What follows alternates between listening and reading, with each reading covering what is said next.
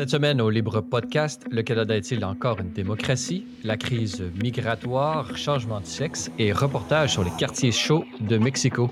Tout cela et bien plus dans votre Libre Podcast.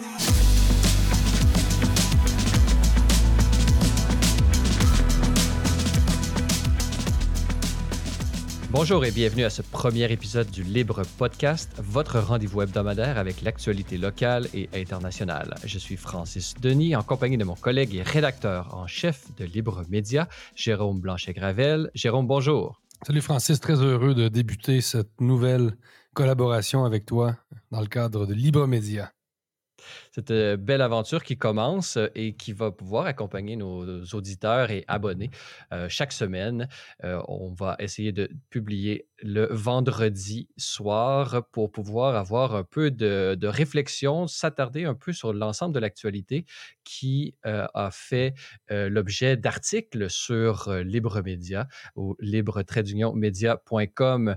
Jérôme, on le sait, tu es, bon, tu es hispanophile, tu aimes l'Amérique latine, tu es exactement en ce moment même au Mexique, euh, d'où tu nous parles. Peux-tu nous situer un peu là où est-ce que tu es en ce moment? Je suis à Oaxaca, dans le sud du Mexique. C'est un État euh, très autochtone du Mexique. Vous savez, il y a deux Mexiques. Hein. Il y a un, Mexique très industrialisé, très blanc, plus euh, américain, qui est celui du nord, près de la frontière avec les États-Unis, et un Mexique beaucoup plus autochtone, euh, et plus pauvre aussi, il faut le dire, qui est dans le sud. Puis entre ces deux zones-là, vous avez une zone un peu mitoyenne qui rejoint la région de la, grande ville de Mexico. Et donc, euh, Oaxaca, c'est une ville patrimoniale exceptionnelle. Bon, euh, les gens le savent, euh, enfin certains auditeurs le savent, c'est la ville de ma femme, d'où est originaire ma femme. C'est un endroit que j'adore. C'est une ville exceptionnelle, vraiment. Le patrimoine mondial, c'est coloré, c'est enchanteur. C'est vraiment une ville enchanteresse. Donc, je suis ici, puis j'en profite pour me remettre un peu dans le bain de l'Amérique latine, puis euh, faire des sujets, euh, traiter de sujets qui sont liés à l'Amérique latine. La semaine dernière, publié un article dans la presse argentine sur Javier Milei, le phénomène Milei vu de l'Occident. Et cette semaine, on va en reparler un peu plus tard à l'émission. J'ai fait un reportage, un portrait, enfin un portrait de deux migrants, de migrants, honduriens que j'ai rencontrés euh, ici sur la rue. Donc, on est vraiment au carrefour hein, de la crise migratoire au Mexique. C'est un pays de transit. On en reparle un peu plus tard dans l'émission. Mais tout ça pour dire que euh, je profite de mon séjour pour bien sûr alimenter euh, la, plateforme de Libre Média puis mes, réseaux sociaux. Oui, justement, euh, au cours de, cette, euh, de ce podcast, on va avoir l'occasion de revenir à chaque semaine sur euh, les différents articles. On ne peut pas revoir l'ensemble des articles qui sont publiés au libre bien sûr, parce qu'il y en a beaucoup trop et ça on mm-hmm. pourrait. Bon, peut-être éventuellement, on fera des podcasts de 3-4 heures, mais pour commencer, la formule sera d'une heure à chaque semaine le vendredi. Alors, commençons tout de suite, si tu le permets, Jérôme, mm-hmm. mais parle-nous un peu de la saga qui a entouré ce professeur euh, québécois, euh, mais qui enseigne à l'université Nazarbayev euh, au Kazakhstan. Parle-nous un peu de, de, cet article et de la saga qui a entouré ce professeur Jean-François Caron. Oui, mais Jean-François Caron est un professeur d'université qui s'intéresse beaucoup aux relations internationales et à la philosophie politique. C'est quelqu'un dont on publie les textes maintenant régulièrement. C'est-à-dire c'est quelqu'un qui nous envoie des textes. C'est quelqu'un qu'on a interviewé aussi en grande entrevue à Québec Hein, on a fait une grande entrevue sur son livre Homo Superstes, un livre qui porte sur les dérives sécuritaires des sociétés occidentales qui auraient abandonné la liberté au profit de la sécurité. Euh, donc, je rappelle pour, les auditeurs qui n'ont pas encore entendu parler de cette histoire-là, la semaine dernière, en fait, le 14 février, hein, pour bien situer les gens, 14 février dernier, le jour de la Saint-Valentin, M. Caron devait euh, faire une allocution devant le Comité des affaires étrangères du Canada. Il avait reçu une invitation formel. Donc, c'est le, Parlement canadien qui l'avait invité à venir, à se déplacer du Kazakhstan jusqu'à Ottawa, un voyage de 30 heures pour, euh, euh, témoigner de sa vision des, relations euh, de la politique étrangère du Canada, c'est-à-dire où en est le Canada sur la scène internationale actuellement. M. Caron a un point de vue assez original sur le sujet. Et à la toute dernière minute, c'est-à-dire une heure et demie à peu près avant sa présentation, M. Caron apprend qu'il qu'il ne présentera pas. Écoutez, je ne sais pas si vous imaginez, là, on parle de, 30 heures d'avion. Euh, Décalage horaire et compagnie. Une fatigue énorme, forcément. Euh, puis bon, M. Caron il devait être honoré quand même là, de, présenter devant le comité des affaires étrangères. Ça témoigne d'une belle ouverture. Puis M. Caron reste un, Canadien, là, même s'il est exilé au Kazakhstan. Et donc, on apprend, on, fait, on fait nos recherches. Bon, il y, a, aussi le podcast Yann et Frank qui met un peu la pression bon, sur les réseaux sociaux et essaie de euh, mettre des lignes à l'eau et essaie de mettre de la pression sur certains intervenants là, euh, pour savoir qu'est-ce qui s'est passé. Euh, mais de, nous, on a, fait notre, enquête de notre côté à Libra et je découvre deux jours après que c'est une professeure de l'Université Carleton à Ottawa, Mme Stéphanie Carvin, qui, qui a demandé au président de ce comité, qui est un député libéral, de retirer euh, la présentation, euh, d'annuler, en fait, de canceller, pour reprendre le terme propre à la cancel culture, euh, de canceller la présentation de M. Caron parce que, dit-elle, c'est une source officielle du blog qui me raconte ça. Madame Carvin aurait dit quelque chose comme si M. Caron est dans cette pièce, je ne veux pas être là. C'est-à-dire, moi, je ne peux pas être dans la même pièce que M. Caron, ce qui est quand même incroyable. Euh, vous savez, euh, tu le sais, Francis, l'université est basée sur le principe de collégialité, c'est-à-dire la révision par les pairs, l'élection par les pairs. Quand on est euh, embauché à l'université, ça se fait sur. on a besoin de l'approbation du département. Donc, hein, le, respect de ses collègues est censé être fondamental à l'université. Il faut dire que ça se perd beaucoup, beaucoup. Donc, c'est scandaleux. Et donc, Libromédia euh, a, fait, a, publié l'article assez rapidement après avoir, euh, après avoir, appris, ça. Euh, on a demandé à Mme Carvin de réagir officiellement. Je l'ai appelée. J'ai laissé un courriel. bon, elle, a décidé de ne pas réagir. mais bref, il faut dire l'article a bien marché. C'est un article qui est, rapidement devenu viral sur X en particulier. Puis, et Jean-François Caron, quelques jours après, est revenu lui-même euh, sur cette, euh, ce développement et euh, il publie dans, nos, dans, dans, nos, pages le, 19 février un texte intitulé Le Canada est-il encore une grande démocratie? Donc, dans lequel ben, il s'interroge vraiment sur, sur l'état de la démocratie au Canada. C'est-à-dire qu'un Parlement qui adopte les, la cancel culture importée des États-Unis, mais importée en particulier des campus, c'est pas acceptable. C'est-à-dire que le, Parlement, parlementer, hein, parlementer, qu'est-ce que ça veut dire parlementer? On oublie même le sens du mot parlementer. Hein, ça veut dire faire des compromis, euh, discuter, etc. Donc, il s'interroge sur l'état de la société canadienne, l'état de la démocratie canadienne pour conclure évidemment un déclin, un déclin de la démocratie canadienne, soyons très clairs. bon, je ne veux pas voler tous les punchs, le, texte, il faut aller le lire. Mais euh, c'est assez, assez, préoccupant. Et il faut le dire, l'ère Trudeau, n'a pas été bénéfique euh, pour le Canada sur le plan démocratique, pour, sur le plan des relations internationales également. Mais l'ère Trudeau, je pense que euh, ce serait le temps là, de, passer. de passer, à, de passer à, autre, à, autre, chose. C'est toujours bon pour une démocratie aussi d'avoir euh, justement une succession là, de, de, différents partis qui prennent le pouvoir justement pour faire un peu de, renouveau, là, faire, mettre un peu d'air frais euh, dans les officines du pouvoir. mais j'aurais une petite question peut-être pour aller plus loin, sans rentrer dans une, une lecture trop psychologisante, puisqu'on ne veut pas psychiatriser non plus nos adversaires. Mais quand même, qu'est-ce qui peut faire en sorte, quels sont les différents processus selon toi qui peuvent faire en sorte qu'une professeure, parce que là, on n'a pas affaire à une professeure, il y, a quelque, il y, a quelque, chose de plus global. justement, on a parlé de la cancel culture, mais cette, cette peur d'être associé, d'être photographié peut-être, être, de prendre la parole aux côtés d'une personne avec laquelle on, ne partage pas les idées ou on, on pense ne pas partager les, idées.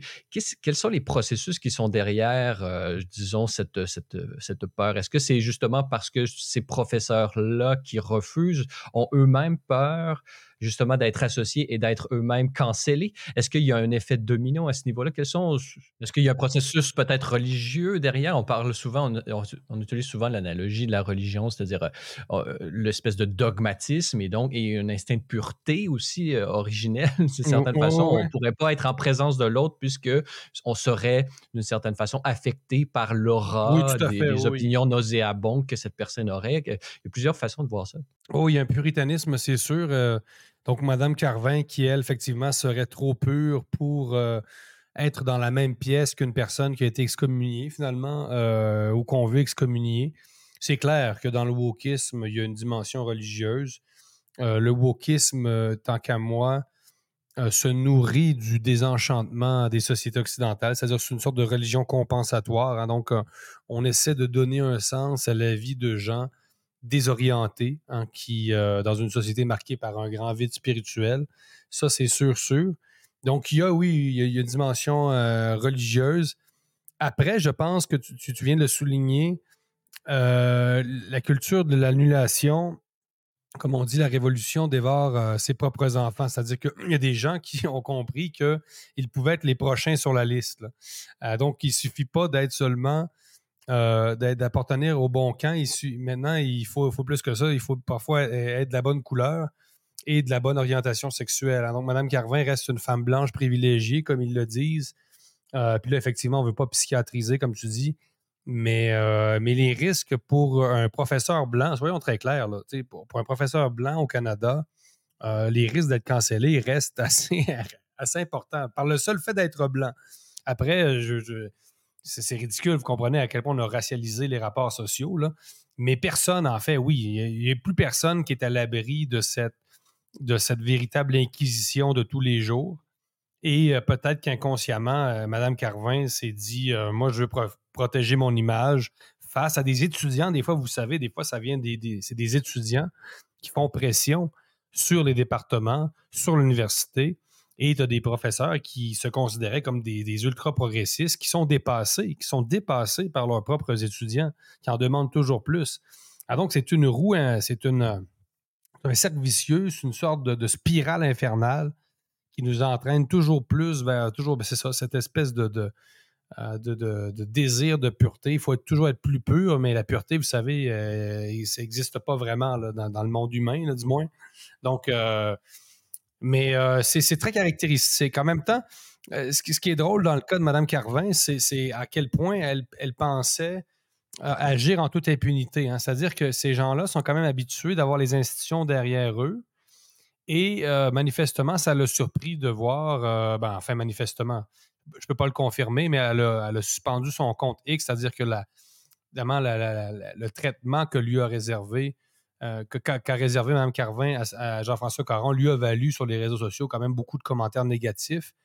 Et euh, elle, a été surprise, elle a dû suspendre son compte X, qui, je pense, est encore suspendu aujourd'hui à l'heure où on se parle. Donc, les, cette, euh, le fait de penser agir en, toute impunité, c'est-à-dire moi, je, je fais ça et je pense qu'il n'y aura aucune conséquence de, mes actes. C'est assez incroyable. Alors que maintenant, il y a quand même des médias qui font un travail de, vigilance, je peux dire, pour euh, dire, avoir une société où euh, tout le monde euh, peut faire l'objet d'un traitement critique. C'est-à-dire, vous ne pouvez pas canceller votre collègue et penser que personne n'en parlera pas parce que ça vous apparaît tout à fait naturel. Il y a des gens au Canada ou au Québec qui pensent que c'est pas normal et et ce n'est pas normal. Donc, enfin, c'est euh, une Donc, finalement, peut-être une leçon qu'on pourrait tirer, c'est justement la pluralité, non seulement des acteurs, puisqu'on on le sait aujourd'hui, il y a des, par exemple, sur X, il y a des journalistes citoyens qu'on voit qui nous apportent de la nouvelle et qui contribuent au débat public, mais également des nouveaux médias comme Libre Média, euh, qui, qui, permettent justement ce décloisonnement de la parole et qui, euh, d'une certaine façon, font contrepoids à cette, à cette culture euh, de l'annulation, de, de, de cette cancel culture culture. Et justement, peut-être que c'est la, meilleure façon de redécouvrir une vision plus équilibrée de la démocratie, euh, où est-ce que tous les points de vue, ou disons tous les points de vue argumentés peuvent être entendus. Tout à fait. Je trouve que c'est très bien dit. Euh, faire contrepoids.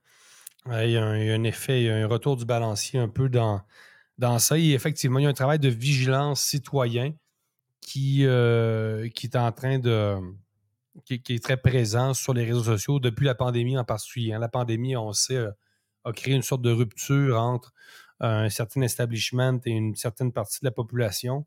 Et depuis ce moment-là, il y a comme euh, il y a un appétit dans la population, d'abord pour des points de vue qui ne sont pas tous ceux dont on entend parler tous les jours. on veut donner la parole à des gens qui l'ont pas assez. Et il y a comme cette, cette motivation à faire le travail euh, qu'on pense euh, que les médias ne font plus. Hein. C'est de la part de certains citoyens. Évidemment, des fois, ça, ça a certaines lacunes. Je pense que il faut rester sérieux. Et dans le cas de Jean-François Caron, il fallait prendre le temps aussi d'amasser tous les, les, morceaux du, puzzle. Donc, il faut, faut, faut, quand même prendre le temps de laisser les gens d'abord impliqués réagir. S'ils ne veulent pas réagir, bon, ben on, on, fait, on prend acte qu'ils n'ont pas voulu réagir. mais il ne faut pas réagir trop vite. C'est-à-dire, il faut prendre le temps, comme je dis, de, recoller tous les morceaux. Et c'est ce que Libre Média a fait. Et quand ça a été fait, on a lancé l'article pour, euh, euh, pour alerter l'opinion publique de cette des nouvelles dérives de la culture de l'annulation.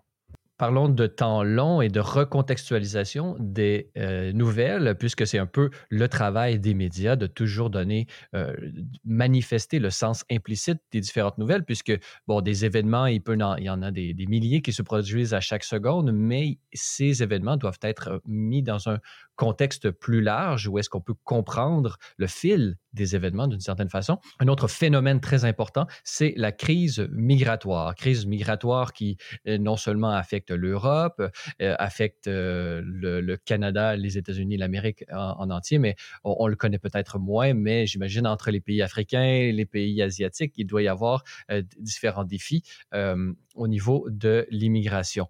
Et donc, nous allons euh, à Libre Média toujours suivre les différents développements de cette crise plus près de chez nous euh, par rapport au, à l'Amérique latine, le Canada et les États-Unis.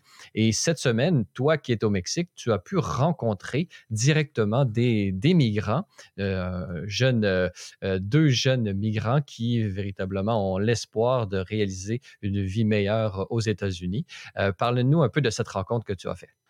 Oui, tu fais bien de mentionner. Effectivement, il y a deux, deux, pôles, si je peux dire, la crise migratoire, euh, évidemment celle euh, en Méditerranée et celle euh, dans les Amériques. Donc, Libre Media assume, disons, pleinement son identité nord-américaine à, ce niveau-là, ou américaine au sens large. Donc, nous, on se concentre plus sur la crise migratoire dans les Amériques. Donc, celle qui part d'Amérique centrale essentiellement pour monter vers les États-Unis. Mais il y a d'autres flux migratoires. En passant, il y a des, flux migratoires dont, on ne parle pas ce sont ceux qui vont du nord vers le sud. Hein. C'est-à-dire, il y a des migrants, par exemple, qui partent du Venezuela euh, ou d'Haïti pour aller au Brésil, pour aller euh, au Chili. Euh, donc, il y a, d'autres flux migratoires, mais évidemment, les flux migratoires qui sont les plus discutés dans les, dans les grands médias, c'est ceux qui affectent les, frontières américaines. Donc, on, le voit avec toute la bataille euh, le bras de fer entre l'État du Texas actuellement et l'État fédéral américain. Hein. donc, euh, l'administration Biden qui, elle, aurait une politique, une vision beaucoup plus souple, euh, beaucoup plus accueillante, entre guillemets, de, des migrants et une vision plus, disons, plus conservatrice de la migration. Donc, c'est celle du Texas, mais de d'autres États frontaliers. Donc, des gouverneurs républicains qui qui conteste directement la, vision de Biden. Biden qui, au début de son règne, euh, de son règne, du moins de son mandat, qui avait, euh, instauré une sorte de politique de frontières ouvertes, qui avait essayé de rompre avec Donald Trump et qui avait finalement laissé entendre que les migrants étaient les bienvenus aux États-Unis. Donc, ça a été entendu pardon, dans plusieurs pays d'Amérique centrale. Et donc, au Mexique, on est aux premières loges. Euh, on est aux premières loges de la crise migratoire parce que forcément, quand on part d'Amérique centrale et qu'on se rend aux États-Unis, on passe par le Mexique. Ah, donc, euh, c'est un pays de transit, euh, par excellence. Mais de plus en plus, le Mexique est également un pays de destination. Ça, c'est une grande nouveauté. C'est-à-dire que il y a à peu près il y a 10 ans, on ne faisait que passer par le Mexique pour espérer atteindre les États-Unis. Maintenant, de plus en plus de migrants euh, s'installent au Mexique, qui est, par exemple, quand on est haïtien, euh, le Mexique est une société riche. bon, quand on est évidemment canadien, le Mexique n'est pas une société riche, mais ça, il faut toujours se replacer dans le contexte, dans d'autres contextes. Mais justement, dans le contexte de, l'article que des personnes que tu as rencontrées, eux, ils venaient du Honduras. Donc, il y a une amélioration économique et sociale de passer du Honduras au Mexique? Oui, oui, oui, c'est ça. Puis il disait que le, seul fait que ce soit moins cher et qu'il y ait moins d'inflation au Mexique euh, améliorerait quand même considérablement leur sort. Mais ce n'est pas suffisant. Je leur ai posé la question. Hein, c'est une des premières questions que je leur ai posées durant l'entrevue. C'est pourquoi vous ne restez pas ici? Euh, et, la réponse, bon, il y a un côté quand même très romantique, le rêve américain. puis bon, je leur disais, vous savez, il y a un, durcissement de l'opinion politique américaine, l'opinion publique américaine, c'est-à-dire envers une immigration record. C'est sûr que la capacité d'intégration des États-Unis, comme celle du Canada actuellement, est largement saturée et dépassée. Euh, Libre évidemment, se positionne, essaie de donner euh, aux lecteurs, à, nos auditeurs, toutes les informations euh, qui peuvent leur permettre de, faire eux-mêmes le portrait. C'est-à-dire qu'on on a un regard très, très journalistique sur la chose. Donc, on, euh, autant on comprend la, position américaine, autant on comprend celle des migrants. En tout cas, bref, ces deux personnes-là que j'ai rencontrées sont fort sympathiques, aspirent à aller aux États-Unis. Donc là, ils nous racontent tout le parcours hein, qu'ils doivent faire pour aller jusque-là. Ils ont été déjà déportés, tous les risques qu'ils doivent prendre vraiment sur les fameux trains. Donc, je laisse les gens aller lire l'article parce qu'il y a vraiment des, choses épouvantables à quoi ils ont assisté durant leur périple. Donc, sur ces trains-là, il fait extrêmement froid. Donc, je ne vais pas voler le punch, là, mais disons que, par exemple, euh, des bébés peuvent mourir de froid, par exemple, sur ces fameux trains euh, la nuit euh, parce qu'ils sont pas assez, la nuit ou le jour, là, parce qu'ils sont pas assez au chaud. Donc, c'est vraiment quand même un récit assez héroïque. C'est-à-dire, c'est des gens qui bravent quotidiennement la mort. Et ce qui, ce qui me surprend, moi, ce qui m'a frappé, c'est vraiment leur sérénité. C'est-à-dire des gens qui ont vraiment accepté leur démarche, hein, qui ont accepté leur, leur destin en quelque sorte. Donc vraiment des gens dont le calme était saisissant durant l'entrevue. C'est des gens euh, qui, euh, c'est ça, qui, ont une, détermination et une résilience. On résilience, ouais, c'est ça. Donc, et il faut le dire aussi, bon, c'est quand même c'est leur foi qui les guide. Hein, c'est euh, si ce n'était pas de, la foi chrétienne, euh, euh, bon, je pense qu'ils ne continueraient pas. C'est ce qu'ils m'ont, c'est ce qu'ils m'ont dit. Donc, la foi occupe une place importante dans leur, dans leur périple, dans leur, dans leur aventure. Mais il faut, je pense qu'on a un devoir de, de, prendre, en, de, prendre en considération le, point de vue de, ces, de ces gens-là. Hein. des fois, on a une vision quand même un peu un peu froide de, la migration. On va dire, ouais, un pays, c'est pas un bar ouvert. Je, suis tout à fait d'accord. Mais on parle de gens, par exemple, le, c'est un couple que j'ai interrogé et Jonathan, le, euh, Jonathan Alexander, lui a dû fuir l'Honduras parce qu'il était persécuté par un gang de rue, essentiellement les Maria Salvatruchas, donc les, fameuses, les fameuses bandes criminelles tatouées Hein, vous savez, on, a toujours, tous vu les images de ces, de ces pandillas. Euh, donc, c'est que, par exemple, au, Honduras, un gang de rue peut venir te voir et euh, on veut t'enrôler de force. Donc, c'est évidemment, ce pas tous des profiteurs, les migrants, forcément. J'espère que tout le monde s'en doute. Donc, c'est important quand même d'aller, d'aller voir ce que ces gens-là ont raconté pour humaniser quand même la migration et essayer de développer une approche qui serait euh, équilibrée en la matière. C'est-à-dire, la, crise migratoire, c'est un peu comme la crise, euh, la, climatique. C'est-à-dire, il n'y a pas de solution évidente. Euh, c'est très complexe et on ne sait pas trop, on sait, on, sait pas trop quelle solution pour régler par miracle cette, cette situation-là. Hmm. On passe au, Honduras, justement, tu fais euh, référence à ces, à ces, gangs de rue. Un autre pays pas trop loin de là, le Salvador, a eu une politique extrêmement sévère ben euh, par rapport aux, euh, aux, gangs de rue qui semble avoir qui a beaucoup de popularité puisqu'il a eu une réélection. Peux-tu nous parler un peu de ce contexte-là? Peut-être, est-ce que le Honduras est peut-être un peu trop laxiste selon toi, qui, fait en sorte justement que des situations soient, comme celle-là soient, soient possibles? Un personnage qui fascine. Euh, il a Nayib Bukele, donc le président du Salvador, présenté par la presse récemment comme un dictateur cool. Donc, c'est quelqu'un qui est devenu extrêmement populaire au Salvador pour sa politique sécuritaire. Donc, c'est quelqu'un qui a mis des dizaines de milliers euh, de criminels présumés. Je dis présumés parce que dans le tas, il y en a sûrement une C'est l'état de guerre, c'est la loi martiale finalement qui est appliquée. Ben oui, c'est un peu l'état d'exception. Donc, c'est quelqu'un qui est admiré euh, aussi dans des pays comme, euh, disons, la France, où on aurait envie d'avoir un traitement, disons, une réponse de l'État plus féroce face à la criminalité. Donc, c'est quelqu'un qui, qui, qui, fascine en dehors de son pays, qui fait beaucoup parler dans la presse latino-américaine aussi. On a un reportage super hein, à Libromédia en passant d'Alexis Brunet, publié en, novembre 2022, qui s'est rendu au Salvador pour comprendre cette révolution sécuritaire, si je peux dire. Il faut, aller lire ça. Alexis Brunet, qui est un de nos reporters les plus compétents à Libromédia et qui euh, constate sur place que euh, le président est, extrêmement populaire. donc, les gens l'appuient, euh, c'est incroyable. son, son, taux d'approbation est vraiment un des plus élevés vraiment dans le monde. Donc, les gens sont contents quand même du ménage qui est fait par ce président-là. Par contre, il y a beaucoup de euh, ce, type-là, beaucoup d'homologues en, Amérique latine qui ne croient pas en sa, en sa, solution. C'est le président du Mexique. On, pense, notamment, euh, on pense notamment à l'Équateur, qui a eu un épisode de, gang assez, assez fameux, ben mais qui en même temps, selon euh, justement une entrevue que tu as fait avec un, professeur à Guayaquil, je crois, qui, qui disait justement que ce type de de politique extrêmement martiale, militaire, n'est pas nécessairement exporté. On ne peut pas nécessairement l'exporter partout tout de suite dès qu'il y a un problème euh, de, gang de rue ou de criminalité. Exact. Donc, c'est la même chose que disait récemment, cette semaine même euh, Andrés Manuel López Obrador, le président du Mexique.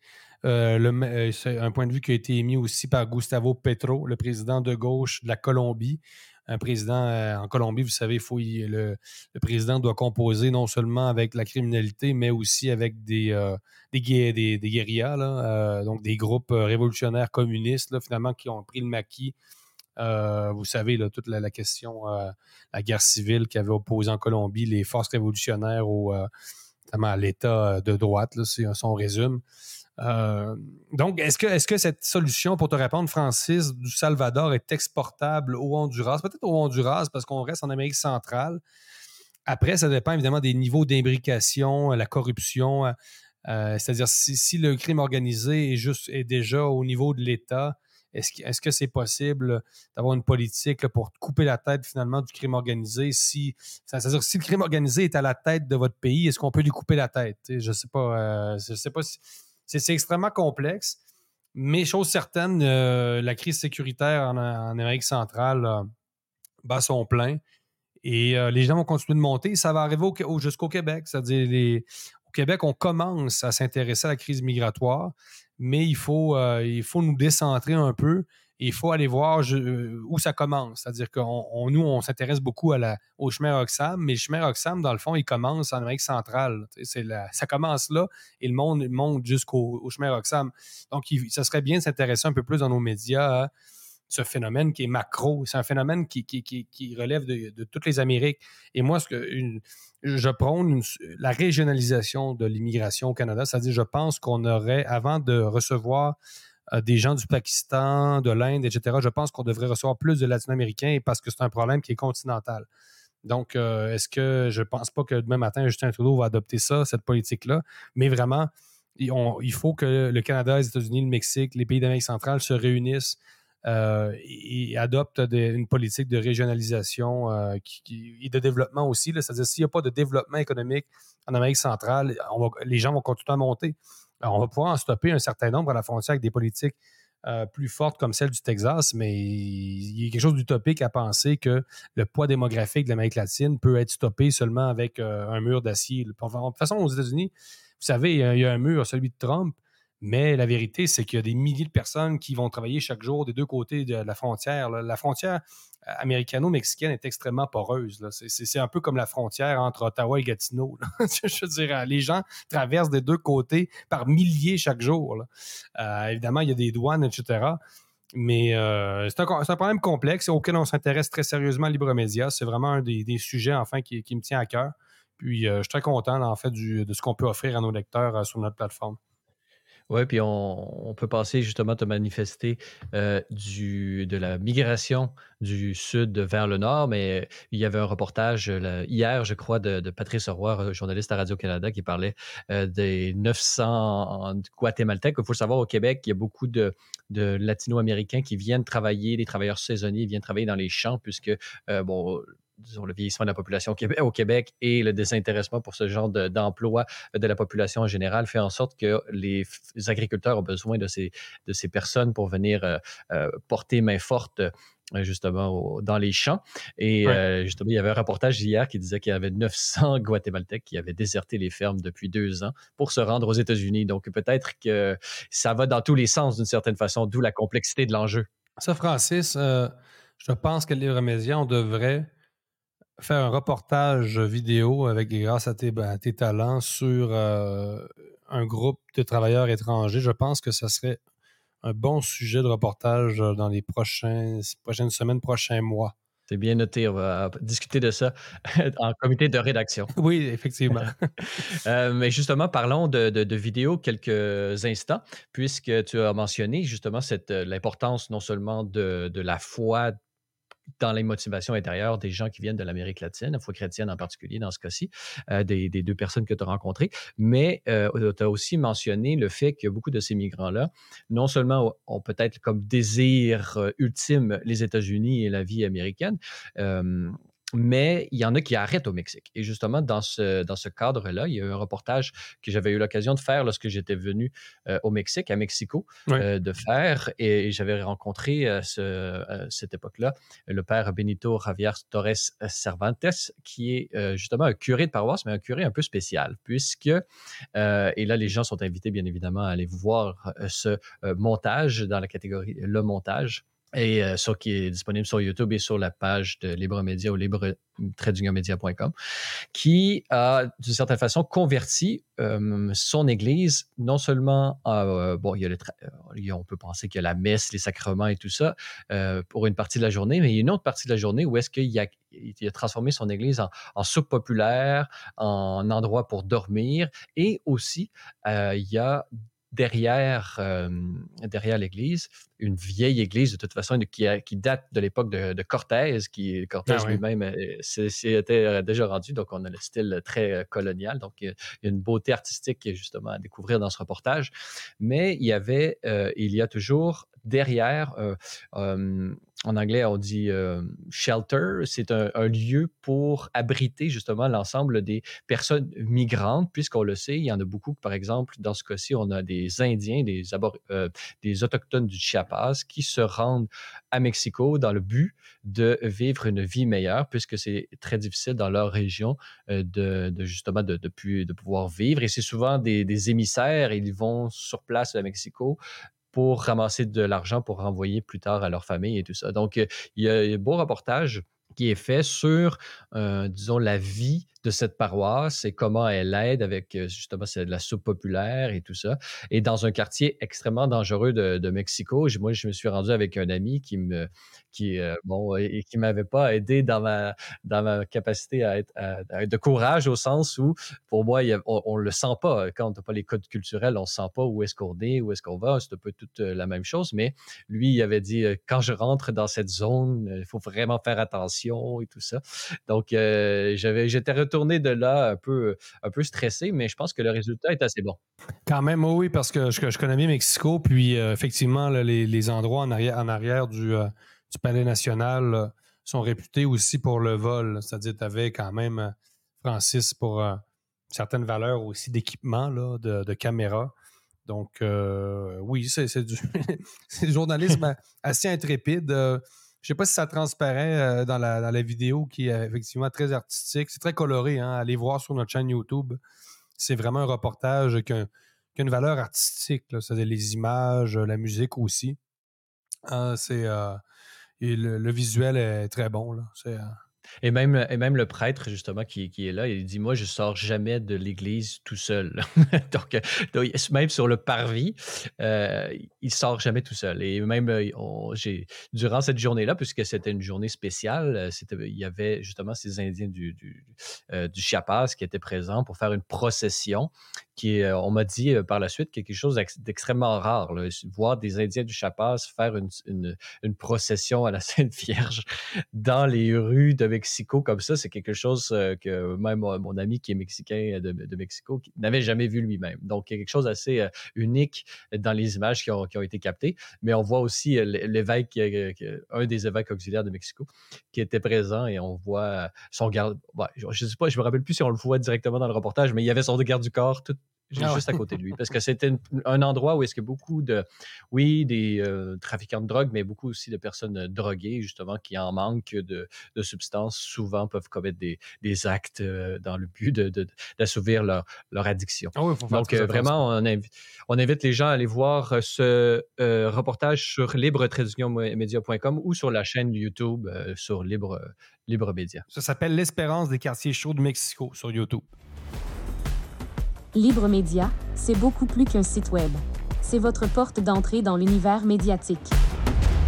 À Libre Média, nous croyons qu'il faut vous donner les moyens d'accéder aux informations qui comptent pour vous. Gardez une longueur d'avance grâce à nos analyses approfondies et à notre couverture exhaustive. Pour tous les détails, visitez notre site web au libre-media.com. Aimez, partagez, abonnez-vous dès maintenant.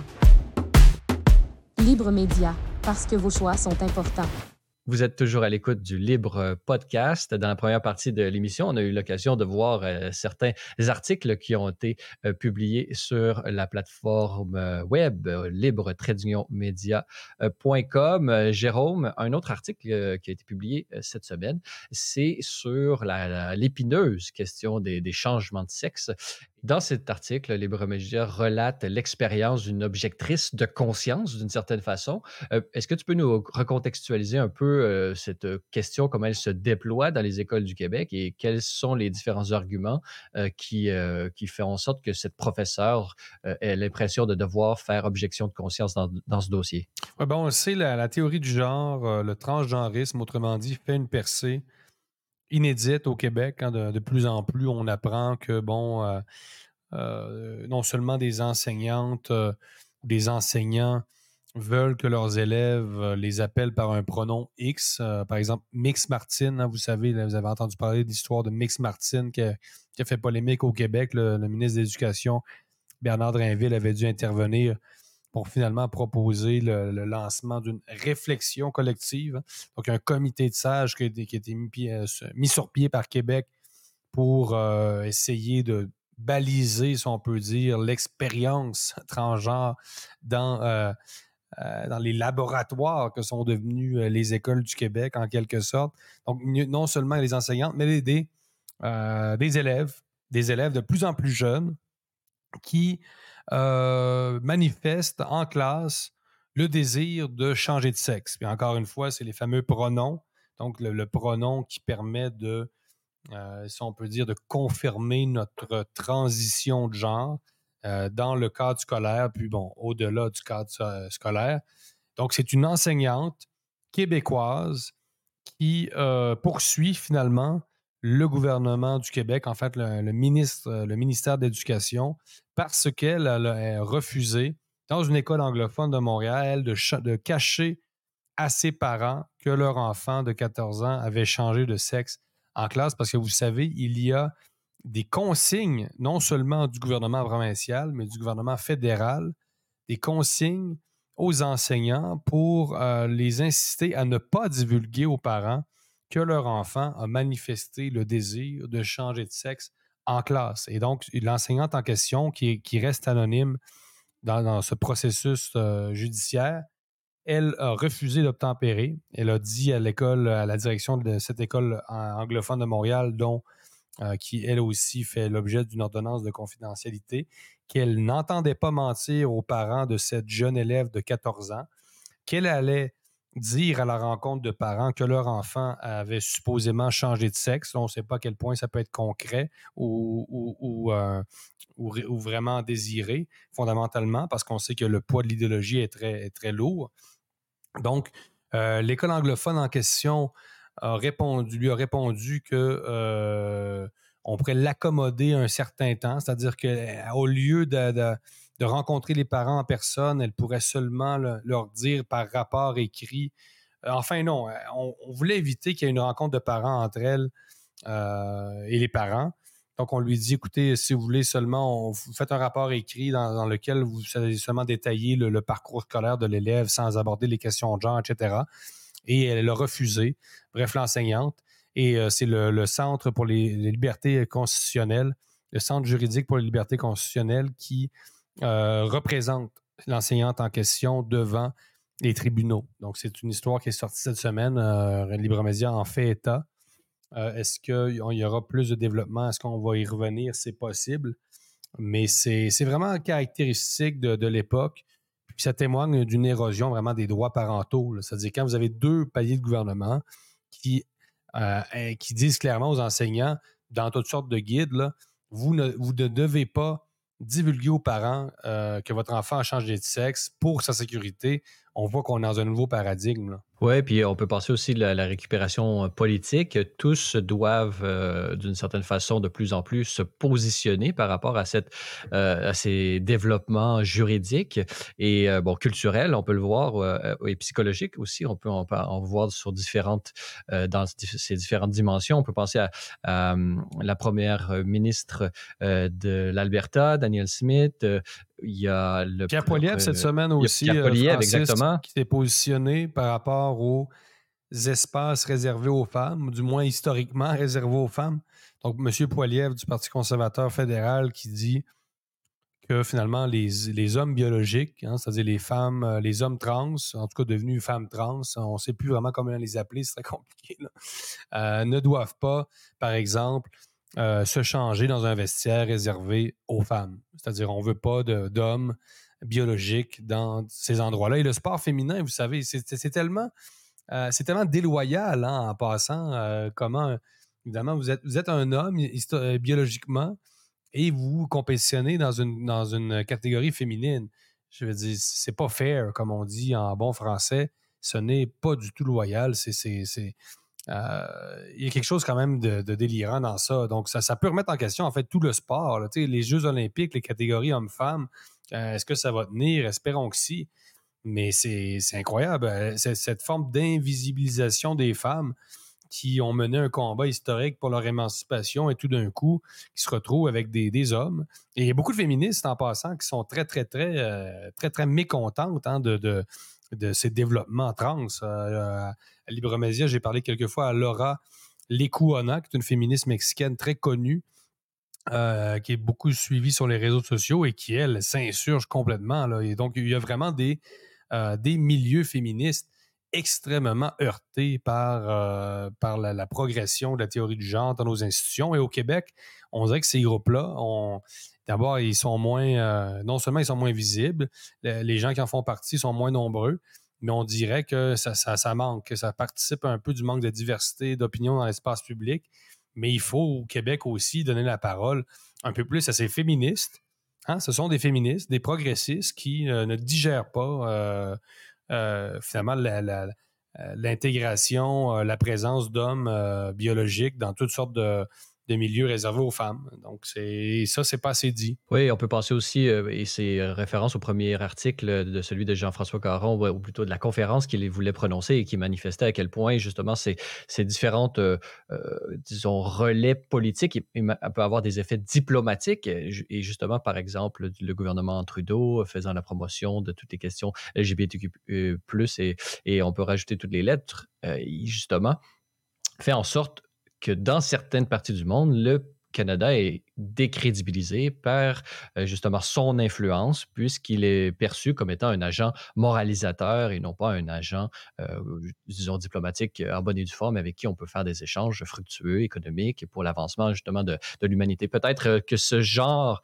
de, politique pourra euh, difficilement s'imposer au niveau euh, des sports euh, athlétiques de haut niveau, puisque justement, dans le cas des Jeux olympiques, c'est une institution mondiale et donc il devrait y avoir de, il devrait y avoir certains pays qui sont certainement possiblement la majorité des pays du monde qui soient contre ce genre de, de réforme déloyale, comme vous l'avez, comme tu l'as mentionné, Jérôme.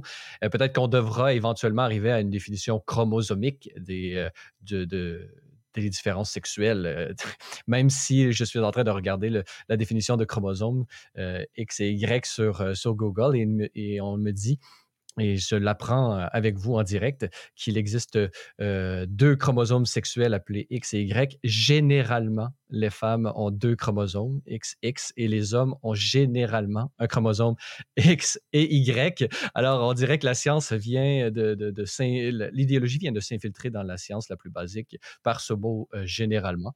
Incroyable. Notre establishment, Francis, n'est pas conscient, c'est-à-dire D'abord, euh, la question des bloqueurs d'hormones. Euh, c'est-à-dire, évidemment, ces enfants-là, ces adolescents-là, n'ont très souvent pas la maturité pour euh, faire ce genre de des choix éclairés et libres.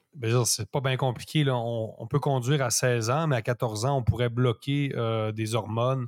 Et vous savez, c'est des médicaments extrêmement forts hein, qui souvent sont administrés euh, à des pédophiles pour les castrer chimiquement. Je ne sais pas si les gens comprennent bien qu'il y a une industrie pharmaceutique aussi qui profite de, cette idéologie trans et que souvent ce sont des changements corporels irréversibles et qu'il y a beaucoup de regrets. De plus en plus, même des médias mainstream admettent qu'il y a beaucoup d'histoires de détransition qui ne sont pas faciles. Euh, moi, j'ai assisté à des conférences euh, au Mexique où on montrait des images de certaines opérations irréversibles, donc des, changements de sexe, des vaginoplasties, donc des images assez dures à, voir sur grand écran ou petit écran. Euh, et je pense qu'au Québec, on, est, assez naïf encore. Ça ne veut pas dire qu'on est, on est, on aussi aux États-Unis et ailleurs, mais au Québec, on dirait qu'on un peu aussi dans notre bulle. Euh, je comprends que tous les, gens qui manifestent un désir de changement de sexe à 14 ans ne peuvent pas subir une opération du jour au lendemain.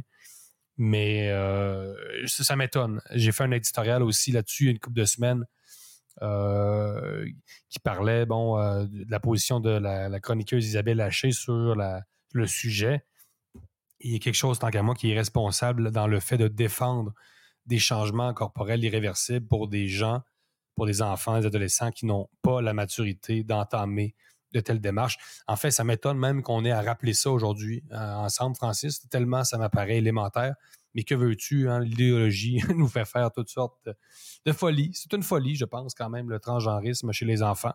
Les adultes, c'est autre chose. Mais euh, non, écoute, si on peut boire à 18 ans, euh, pourquoi on pourrait procéder à une opération en, en bas de 18 ans. Je pense que ça prendrait au moins 18 ans pour entamer ce genre de démarche-là, la majorité, enfin. Hmm. Peut-être qu'il y a un lien de cause à effet euh, bon, culturel, euh, si on peut prendre cette, euh, cet angle-là, puisqu'on a l'impression, et ça a été le cas durant la pandémie, on faisait souvent la critique au gouvernement d'infantiliser la population. Et là, on s'adressait, c'était le, papa Legault qui s'adressait à la population comme si c'était des, des, enfants. Et donc, peut-être que cette vision un peu infantilisatrice de la société en général et des adultes en général fait en sorte qu'on a moins conscience de ce que c'est que d'être un adulte aujourd'hui. et donc, d'où on, considère que les enfants peuvent prendre des, bloqueurs de puberté ou prendre ce genre de décision très jeune, puisque de toute façon, la conception culturelle qu'on a de l'adulte aujourd'hui est en deçà de ce qu'elle devrait être. Donc, il n'y a pas vrai. Le, vous voyez que la, la distinction, euh, ou disons la, la différence ou la conception de ce qu'on considère être la maturité, euh, l'échelle est de, se rapproche de plus en plus. Donc, peut-être que c'est lié, il y a un lien à faire euh, en ce sens-là. Sûrement, c'est le règne de, de, l'adolescence. Hein. Les adolescents sont légion. effectivement, est-ce qu'on devient adulte? C'est-à-dire, l'âge adulte est sans cesse repoussé, même presque jusqu'à la mort aujourd'hui. On se demande bien souvent quand la personne va arriver à l'âge adulte. Des fois, ça arrive jamais. Enfin, que. Mais oui, il y a un lien à faire, clairement. Très bien. Euh, Jérôme Blanchet-Gravel, j'aimerais que tu nous introduises au prochain segment, puisque, oh, bon, comme euh, nos auditeurs ont peut-être pu en faire l'expérience, on, a affaire, quand on lit Libre Média, à un, média sérieux au sens où on s'intéresse à des grands enjeux qui, de, qui, qui, demandent la réflexion, qui demandent à ce qu'on s'arrête et qui euh, qui ont pour but de contribuer au débat public, mais également à, comprendre l'actualité dans un but de, promotion de la liberté, en faisant en sorte que la, la valeur fondamentale de ce média est la liberté et de créer une société qui est à la hauteur de l'histoire occidentale et de ses prétentions. Mais, et là, vous allez comprendre l'objet de, le but de ma digression, c'est que justement, euh, il y a un brin d'humour que tu apportes souvent dans tes chroniques, qui est cette Hashtag grands enjeux. Alors, peux-tu nous, à chaque semaine, on va finir ces épisodes avec un brin d'humour. Peux-tu nous expliquer d'abord qu'est-ce que c'est que les grands enjeux et à quoi ça fait référence justement dans tes différentes publications Facebook euh, ou sur X? Tu fais référence à, de ces grands enjeux? De quoi parles-tu quand tu fais euh, allusion à cette, euh, à cette expression? Oui, le mot-clic grands enjeux qu'effectivement j'ai contribué à populariser sur les réseaux sociaux D'abord, c'est pour s'amuser, mais c'est aussi pour dénoncer. C'est pour dénoncer l'enfermement euh, de nos euh, grands médias sur, euh, sur la société québécoise, mais disons, cette propension exponentielle à s'intéresser à des développements insignifiants. Hein. c'est le règne des chiens écrasés, des, des vaches égarées. Donc, ça vise à dénoncer finalement euh, le règne euh, de l'insignifiance euh, dans l'espace public, hein, c'est-à-dire de plus en plus on s'attarde à des sujets qui ne sont pas des sujets de valeur journalistique. Donc, de plus en plus, on le voit. Donc, il y, a, un aspect clickbait, comme on dit, évidemment. Québécois est passé maître dans, dans ça, c'est-à-dire faire faire du clic, donc sortir des sujets seulement pour faire cliquer. Euh, donc, euh, c'est ça. C'est, au-delà de l'humour, parce que c'est quand même très drôle, souvent les titres, les gens s'amusent beaucoup. C'est une démarche pour, euh, pour s'indigner même, pour s'indigner de, du déclin. La prééminence des faits divers. prééminence des faits, du déclin de, un peu de la, du niveau journalistique aussi au Québec et intellectuel. C'est-à-dire, il faut, et, je le répète, de cette, ce refus un peu du monde extérieur. C'est-à-dire, quand on, on s'intéresse davantage à une histoire de, euh, de voisins qui aurait euh, d'une altercation entre voisins quelque part en Gaspésie. Quand on, s'intéresse plus à ça qu'au développement en Ukraine, je ne dis pas qu'il faut euh, être obsédé par l'Ukraine, mais ça témoigne quand même d'une d'un nombrilisme, d'un nombrilisme assez important. Et d'une capacité à, mettre les priorités dans l'information également. Qu'est-ce qui fait, euh, qui fait en sorte, est-ce que peut-être les, les, pouvoirs ou les gouvernements ont pas, euh, ou certains d'entre eux n'ont pas intérêt justement à, détourner l'attention avec, euh, avec des niaiseries pour faire en sorte que les gens justement ne, se concentrent pas là où sont leurs intérêts finalement? C'est quelque chose de très classique dans la mode de, gouvernement. On peut remonter à, à Machiavel, mais essayer de faire en sorte que les gens ne se concentrent concentre pas sur ce qui les touche véritablement et détourner l'attention. Donc, on a affaire souvent de la part des politiciens à un détournement de l'attention dans le but de faire passer euh, certaines choses plus facilement. On le sait, une population a une, capacité d'attention qui est limitée pour des, gens, des enjeux publics d'une certaine façon, puisqu'on le sait, bon, les, les, parents ont des enfants, les enfants vont à l'école, ils doivent apprendre. le train-train quotidien fait en sorte que le laps de temps ou le, le nombre de minutes qu'ils peuvent accorder aux enjeux sont, euh, sont limités. Donc, les médias sont là justement pour permettre une espèce de distillation et un retour à l'essentiel de ce qui est d'intérêt public. Et peut-être que ça, ça a été oublié et, certains, certains d'un côté, certains gouvernements peuvent profiter euh, de, cette, de ces moments d'inattention et d'un autre côté, certains médias peuvent se décrédibiliser eux-mêmes puisqu'ils n'arrivent plus à, prioriser et à, opérer ce, cette nécessité publique en démocratie de chercher et de présenter les nouvelles qui sont véritablement importantes pour une population donnée. Tout à fait. Donc, les gouvernements, effectivement, ont euh, sans doute intérêt, enfin, ont peut-être un intérêt euh, à cet abrutissement général de la population auquel les grands médias contribuent. Mais les grands médias, eux, euh, sont en train de perdre beaucoup de crédibilité auprès du public en multipliant ce genre de, nouvelles très, très entre guillemets. mais oui, effectivement, c'est-à-dire que on est aussi devant des gouvernements qui s'intéressent beaucoup à la gestion du quotidien. Hein. on le sait, donc là, on est passé un peu de l'urgence sanitaire à l'urgence climatique tranquillement. Euh, et donc, on est dans ce, cette gestion du, quotidien, cette gestion du foyer. Euh, euh, là, on a parlé beaucoup des poêles à bois à Québec, qui, ont été interdits pendant une certaine période, qui sont peut-être encore aujourd'hui. Donc, il y a effectivement une sorte de, de, pas de dualité, là, mais de, synchronicité entre ces gouvernements qui s'intéressent de plus en plus à ces euh, grands enjeux, à la gestion du quotidien et cette population qui est un peu hypnotisée euh, par la, même chose. Euh. donc, c'est sûr qu'il faut, faut reprendre un peu de hauteur sur notre société.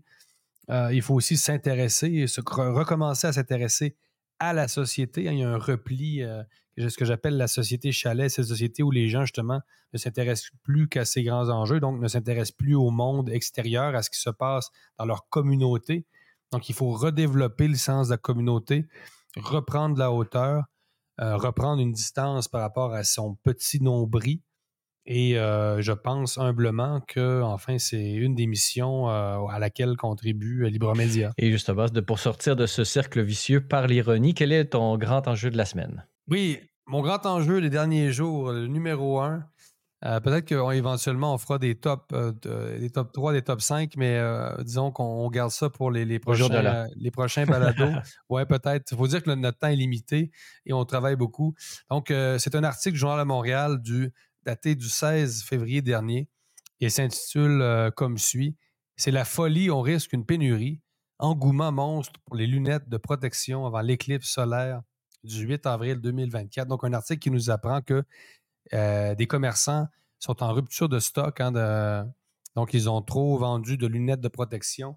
Donc, c'est pour rappeler quand même euh, le climat de peur hein, qui règne au Québec. Je ne sais pas si vous avez vu, mais il y a des écoles qui euh, seront fermées pour, pour cause d'éclipse scolaire. d'éclipse scolaire.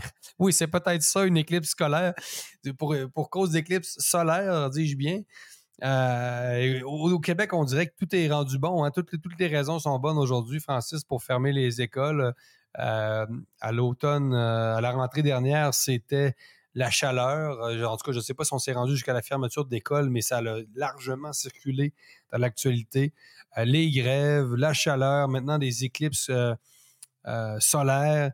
Euh, des fois, c'est la météo, les tempêtes. On dirait qu'on est toujours. C'est une société qui est quand même encore marquée par l'esprit du confinement et euh, par une peur tenace. C'est-à-dire qu'il euh, y a beaucoup de gens qui s'amusent. des gens, des, plus vieilles générations qui se rappellent avoir regardé les éclipses à travers une boîte en carton.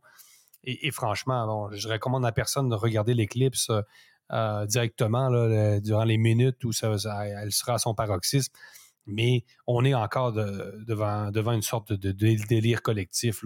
C'est, puis de, l'étranger, Francis, c'est, délirant. C'est-à-dire, avec le décalage, euh, une société qui, euh, qui, est paralysée par une, telle, peur, c'est, inquiétant. C'est inquiétant pour euh, le Québec.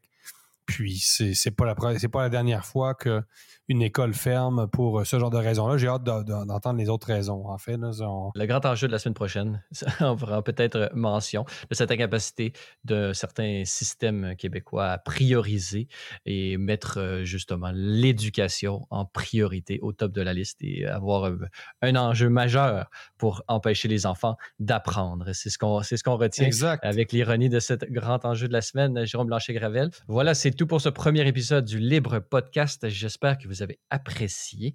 En attendant notre prochain rendez-vous la semaine prochaine, vous êtes bien entendu invité à nous visiter au libre ou visiter euh, notre chaîne YouTube. On peut également nous suivre via nos comptes X et TikTok. Et euh, vous êtes, euh, si vous avez la chance d'être à l'extérieur du Canada, vous pouvez également nous rejoindre par Facebook ou Instagram où nos comptes ne sont pas bloqués. Jérôme, merci beaucoup pour tes différents éclairages et que tu as eu l'occasion de nous présenter et durant cette émission. Merci, merci à, tous nos auditeurs et euh, n'hésitez pas à vous abonner pour nous aider à produire plus de contenu.